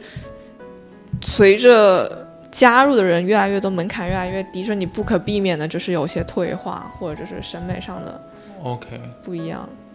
对我我我是觉得，反正就是可能他们那个习惯了唱片年代的人，可能他们可能也是要在这样一个比较比较数字化的时代，要用一些不同的方式吧。可能不管是参加节目啊，还是用一些比较新的和粉丝的互动的方式，这种可能是要跟得上时代，是这是我觉得他们可能需要需要面临的一个就就叫适应的一个问题吧。再就是可能就是我感觉他们的歌。我你看，比如说像我作为周杰伦的歌迷，我觉得就他出新歌，我倒会肯定就会听，但是我觉得没有那么太期待是，因为我觉得再怎么出，应该也不会有老歌那么好，就要考虑到情怀，考虑到他当时的创作环境，考虑到他当时的嗓音状况，我觉得很难有当年他好。但反正就是他的老歌，反正也够听了，所以我倒也没有觉得非要听新歌，哦，这样一个感觉。对，一一如呢觉得，对，我也觉得是，就是能听的歌已经很多了。咱们是五月天的歌迷，会期待五月天发新专吗？呃，五月天我觉得还可以期待一下，毕竟就是我觉得乐队和歌手其实还有很明显的区别的，就是歌手如果不是自己作词作曲的那类歌手，其实还是很看制作人的水平，就不管是作词人还是作曲人，对，就是就是很靠团队吧。就是团队作，然后乐队的话，更多的其实是怎么能写出一个更适合这个乐队的作品。OK，就是乐队，我觉得就寿命来说，我觉得可能会比歌手稍微长一些。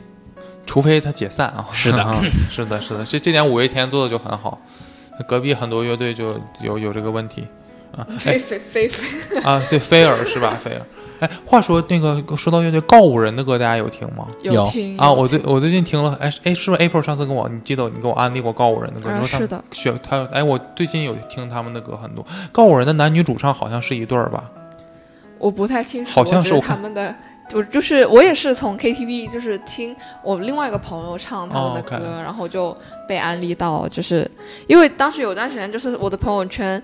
呃，爱人错过的那段时间，啊就整个朋友圈都在刷，啊但是我就没有听，我也是延后听，就别人都都刷我就不听，然后就是延后听，但是发现很好听啊就还确实是，他告人那个旋律，我后后来觉得还真的挺耐听。我而且我觉得有就是不单只是就他们整个乐队的这个风格，我又挺喜哎，欢哎。我我觉得他们的歌旋律确实还不错，词虽然感觉写的很简单，而且很少，但是又很在重点，很在点上，我会感觉就还就蛮有趣的，它很有很有那种想象的空间。像他有一首哦就是那个给魔法药水魔法瓶啊魔法药水水，我就觉得宇宙的有趣我毫不在意，我毫不在啊意，就我觉得挺有趣的，就是他写的词。OK，就感觉告五人的歌给我一种感觉，很多就是可能，哎，他唱一句，然后中间停一下，然后再唱一句，再停一下，这种感觉就是，但但是我一开始觉得可能不一定会喜欢，但后来觉得他们很多旋律，现在我听了几遍能记住。你会发现他们的歌词其实就是挺重复的啊，确实。你会觉得哎，这首词怎么好像有点简单？啊，但是你会听，就是会，就像《爱人错过》，它就是一直在重复重复，但是你会觉得就很好听，你又不会觉得它很像个口水歌，因为他们编曲其实还挺啊，他的编曲啊，所以我觉得乐队可能除了唱的那部分之外，就是我觉得还是看整个氛围，嗯，是的，因为乐队歌给你的感觉。对，所以我觉得这是就是乐队可能他就不光有主唱一个人是肯定不行的，然后就是他其他人还是有有他们的作用的。对，然后那一如呢？一如最近也听很多其他乐队的歌，你觉得对这些年这些乐队的歌有什么感受吗？因为我觉得现在国内的乐队就是做的方向也越来越多了，但这个确实不只同是说以前乐队的概念可能只有摇滚这种，嗯，然后现在很多乐队可能比如说就是以前就是说。键盘、吉他、贝斯、鼓，就是必须都要有，这样才叫一个乐队。现在可能对乐队的定义就没有那么那么死板了。同意同意。现在有很多，比如说什么，就是很小的乐队，比如说就是一把吉他、一把贝斯就可以做，就可以做一个乐队。就是只要你能写出来一个好听的东西，我觉得就就是挺好的。OK，我就觉得每一个就是不论乐队、嘻哈、rap 或者是歌，我觉得都是有一个很大的综艺在推着他们往前走。像乐队就是乐队的夏天，OK，就那几年大火，就是像他就是让很多音乐节，像我觉得音乐节是最近几年哦，就是一个、是的，让很多乐队都小众乐队或者是就是能让他们给给给有这样个舞台是吗？对有一个舞台，而且就是让大家能听到他们的歌，一个很重要的一个点。OK，大家去听过音乐节吗？没有，但我没有很想去。我也是，哎，你别说，我还真有一年假期，我在国内，当时还真有个音乐节，然后当时好像是有谁有房东的猫吧，在我们啊那块儿，我当时想去了，但当时我犹豫了什么呢？第一是我看这音乐节这个名单上，好像除了房东的猫，剩下我不认识，然后我就啊，有房东的猫和 Johnny J。对，然后我剩下人不认识，然后觉得一整天好长哦。再一个是感觉好像二百多二百多块钱，好像二百多还是三百多的票，我觉得好像就为了听个房东的猫，剩下人我都不认识，二三百好像好像不太值，就不愿意去消这个费啊。大家，我我现在觉得好像肯定是要要是有那个这里有专业的音乐乐评人，就该说你这种就是你们这种垃圾听众是吧？不愿意支持我们现在的音乐，才让我们的音乐发展不起来。但可能确实是感觉有，我当时就会觉得可能嗯没有没有不太有这个动力吧，可能对，但是可以我感觉，而且可能我。太，我倒是不太喜，我倒不算太喜欢那种音乐节去蹦那种感觉，就特别燥、特别嗨的。可能我听的歌还是比较偏安静一点的了，对，所以就可能就是这种音乐节。但可能音乐节认识的歌手多一点，我会考虑去。我觉得音乐节一个很大的点就是你不需要认识上面的人，就是它是相当于是一个小型的演唱会，就是你单纯就是没有修修音或者是没有什么，就是一个露天的现场，然后你就是单纯靠现场去感染你，我觉得还挺有趣的。你可能去之前并不认识这个歌手，然后你听完他的现场，就听完他的音乐节现场之后，你就知道他，并且知道他的其他一他的些歌是吧哦会去听他的一些歌，所以我觉得音乐节也是最近几年就是一种你去了解不同歌手的一个方式，式，我觉得还挺有趣的。啊，确实有道理。可以，这是可以作为一个我们奋斗的目标，啊，可这确实挺好的，确实给了很多就是人提供一个平台。嗯，OK，那我们看我们就是聊了这么多，我感觉确实是这些年各种音乐形式也好，还有各种音乐舞台也好，算是越来越多吧。这所以这感觉也是就是一个算一个比较积极的东西，就是大家都说华语乐坛这些年没什么好歌，但是可能有这么多的平台，可能让大家去给大家机会去发掘这些东西，这些新的歌手、新的歌，可能我们作为我们大家可能算华语乐坛的资深听众，不知道敢不敢这么说，但是就大家作为听众，可能也会也可以去就是拓宽自己的视野，去听听一些自己之前没怎么听过的歌。其实我有的时候觉得，就是你的选择相比以前就是多太多了。就以前可能每一首歌出来都是唱片，所以每首歌都感觉非常的珍贵。就 OK，你买完一张专辑回去，你会听这专辑上所有的歌。但现在就是一首歌出来的成本就很低，然后种就变得数量就很多，所以你选的太多的时候，你就不太容易会去就是说有所谓的金曲出现。就有的时候我我也不觉得是完全是因为没有好歌，我觉得就是太多了，你可能并没有被听到。哦，OK OK，就像超像超市买东西，比如说我要买方便面，各种味儿都有的话，可能就不觉得哪个特别好吃了。对，哦，OK，可以可以，这是这这这感觉就是作为一个整体。那我们再聊今天最后一个事儿，或者最后一个种类，就是咱们说二零一七年是这个中国的嘻哈嘻哈元年嘛，算是。那么一八年出了现象级的这个节目叫《偶像练习生》，以及《创造一零一》，算是偶像的这个元年吧，算是。这也是各种呃团体，就是男团、女团的音乐，偶像团体在我国大概也是有这么几年发展。这个这方面音乐大家有了解吗？一如应该是不太了解了，我觉得一如是我当时我给讲一个我跟一如之间的小故事。我是当时我说我我跟一如说我是蔡徐坤的这个，我说我是蔡徐坤的粉丝，然后这个那个，然后其实我我我算他的路人粉吧，我我我不是我不是那种黑粉啊。然后我当时就是因为他的黑粉太多了，然后我去了解一下，我说这蔡徐坤哎篮球打的也没有那么差，为啥为啥这么招人黑呢？就是然后我就去。看了听了一下他的歌，我听完他的歌，我觉得好像真还行。虽然就是一当时从就是喂喂喂那那块开始听，真还行。我这个一如已经笑的感觉不行了，就然后当时我就说，我跟一如在在新加坡的地铁上，我说，哎，我最近听了蔡徐坤的几首歌，还行，咱这给你给你听听。一如说好，然后没有没有一首歌他听超过三十秒的就给切了。哦，还有我记得有一首歌是这个那个。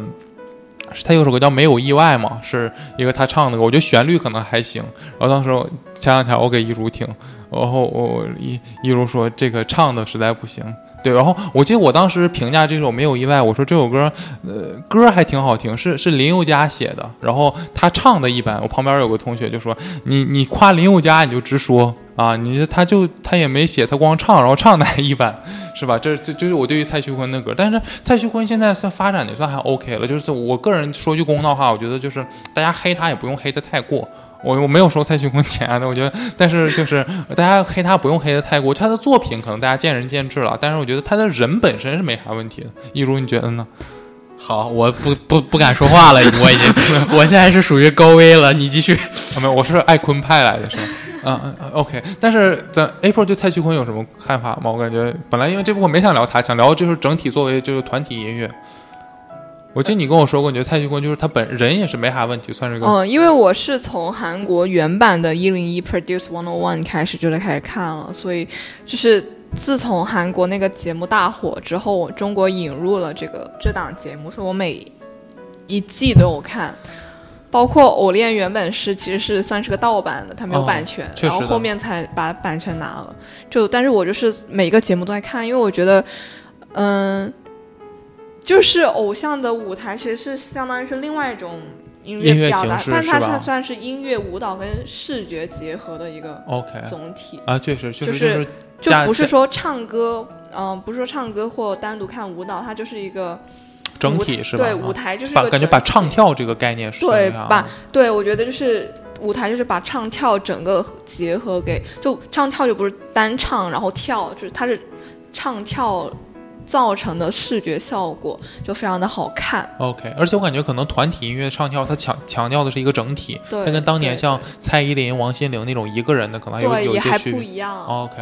对那你这这属于资深秀粉，所有的你都看过？对我甚至还打头过。啊，我也打。哎来来来，咱们聊哎，你打头过哪年的？咱们聊聊。哦，但是你可能不信我的，我我没有打头过，我就是有追着用那个软件投票，我没有去买那哦个。，呃，你要说只用软件投票的话，我就是从每一届每一届都有了。但是，嗯、我是因为它是爱奇艺跟腾讯都有办嘛，一年一年啊换着办。然后我是从呃二零一九年的创造营 OK，开始周震南那期那季周？周震南那季是有在打头，小小的打头，然后是二零二零年二零年的那个《青春有你二》OK，这是开始我《青春有你二》呀，我从头到尾一直在看。开始就是完就是完全大头的那种，哎，你支持谁呀？当时？刘雨昕。哦，OK，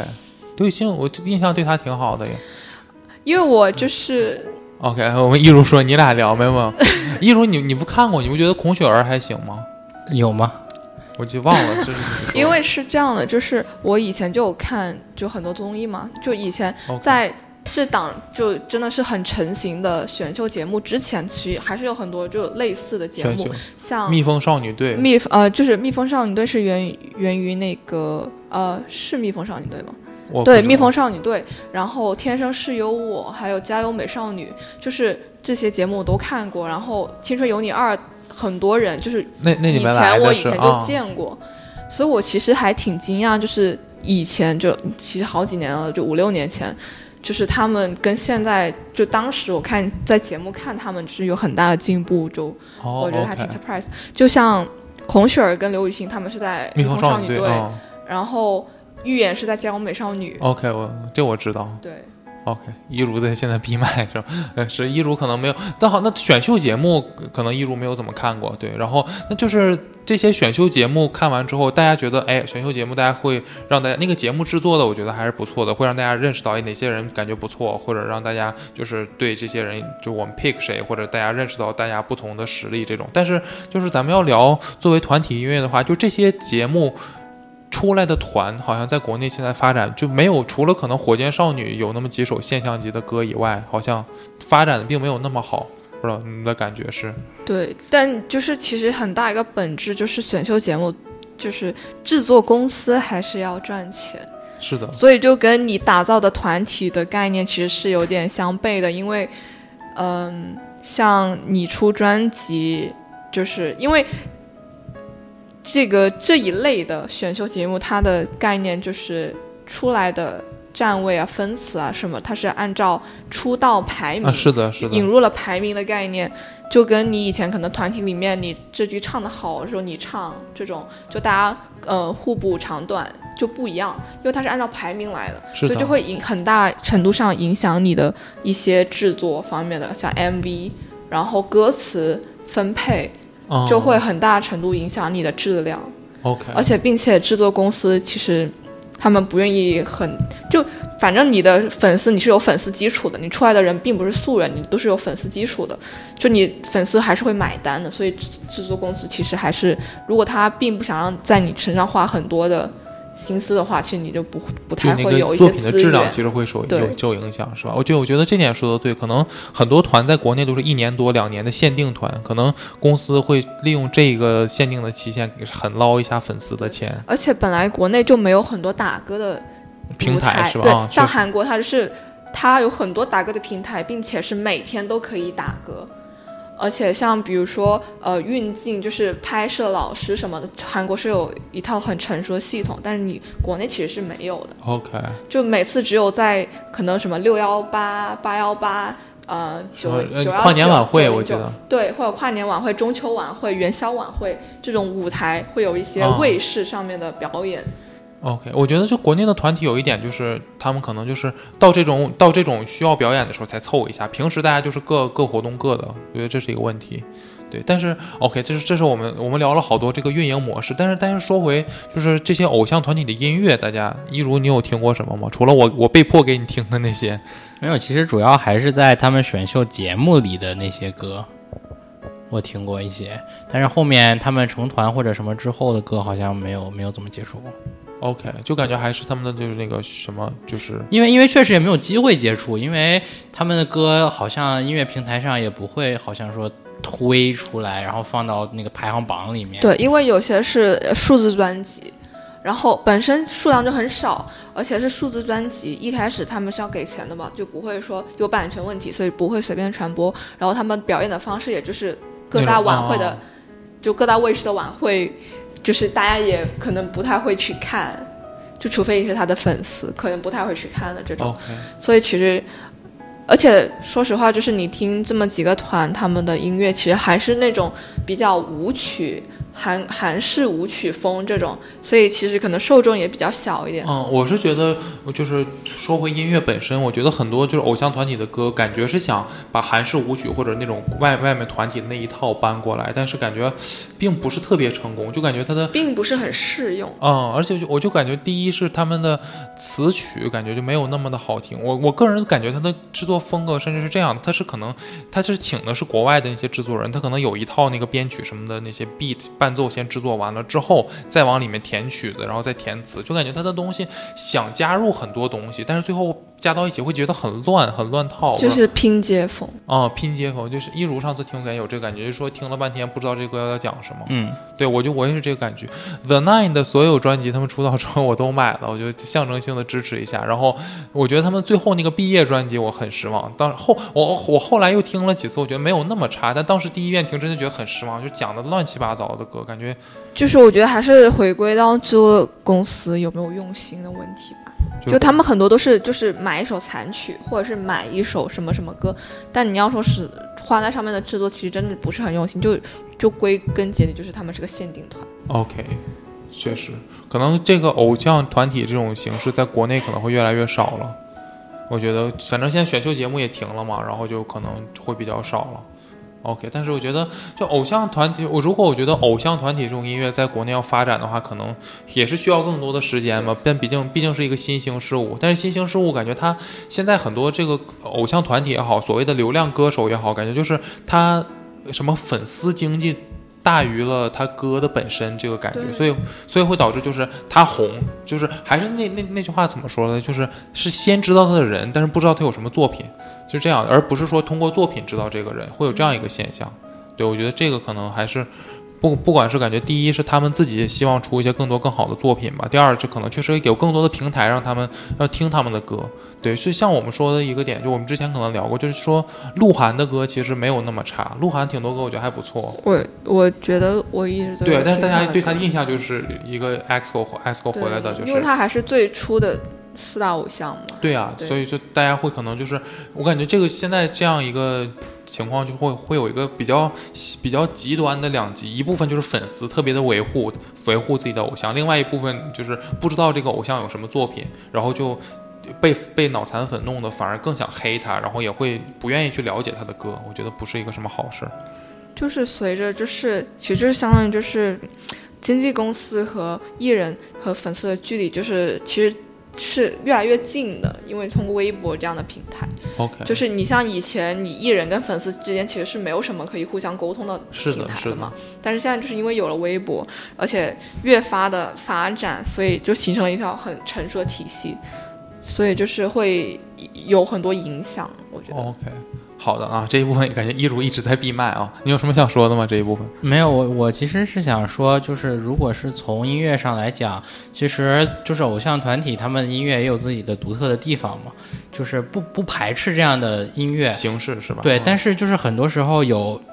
有就是在在在粉丝们去，比如说喜欢这类音乐的同时，我觉得现在一个大环境是需要更多的人去给其他的，比如说没有流量的一些音乐人一个机会，让他们来把自己的歌来发出来，而不是说就是。